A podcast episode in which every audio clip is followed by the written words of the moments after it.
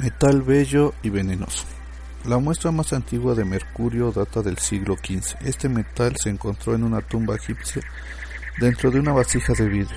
Su símbolo químico es Hg, de latín hydrargyrum, que significa plata líquida. El griego Teofrasto detalló cómo obtenerlo a partir del mineral rojo cinabrio, que contiene sulfuro de mercurio. Sus propiedades químicas son similares a las del oro y platino, muy inerte y resistente a la oxidación. Sin embargo, cuando se vaporiza reacciona fácilmente. Desde la prehistoria, en la India y China el cinabrio se usó en, el arte de la cerámica debido a su color rojo. Dada su gran belleza, tanto el cinabrio como el mercurio se le atribuyeron poderes curativos. Entre los griegos su precio llegó a ser tan elevado que el gobierno tuvo que controlar su comercio. Por su toxicidad, solamente eran utilizados esclavos y prisioneros para extraerlos de las minas. En México, en la época prehispánica, eh, se ha encontrado en la tumba de la Reina Roja, en el Mayab. En la época colonial se mezclaba el mercurio con rocas de oro y plata para lograr su extracción, ya que forma mezclas llamadas amalgamas, que después podían ser separadas por calentamiento.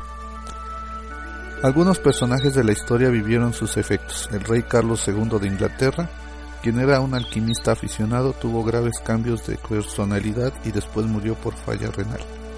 Isaac Newton, quien acostumbraba a probar las sustancias de sus experimentos, sufrió desequilibrio mental y en 1979 al analizar sus cabellos se determinó que tenía una concentración de 75 partes por millón Michael Faraday fue preso de crisis nerviosa y pérdida de la memoria por manipular mercurio en sus instrumentos.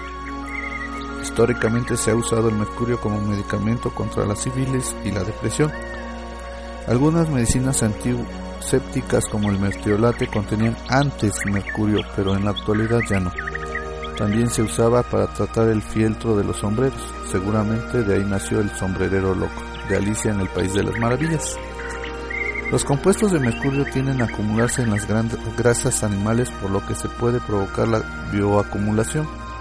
Llegan a los invertebrados que son comidos por peces que los adquieren.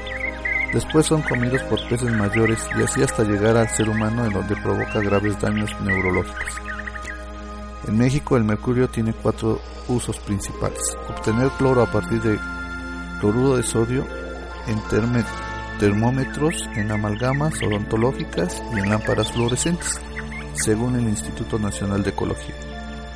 Cada año se rompen más de 2 millones de termómetros en clínicas y hospitales, lo que significa arrojar al medio ambiente 2 toneladas de mercurio. Otras 2 toneladas son producidas por desechos dentales y de las lámparas se libera otra media tonelada.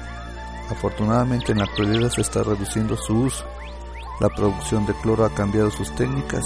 Los termómetros electrónicos en lugar de los de mercurio se usan cada día más. Las lámparas fluorescentes han reducido su contenido hasta en un 75%. La aplicación de fluoruro ha reducido la aparición de caries. En técnicas de bioremediación se utilizan bacterias pseudomonas para extraer el mercurio de agua y suelo. Al parecer las cosas están mejorando en relación a la intoxicación por mercurio.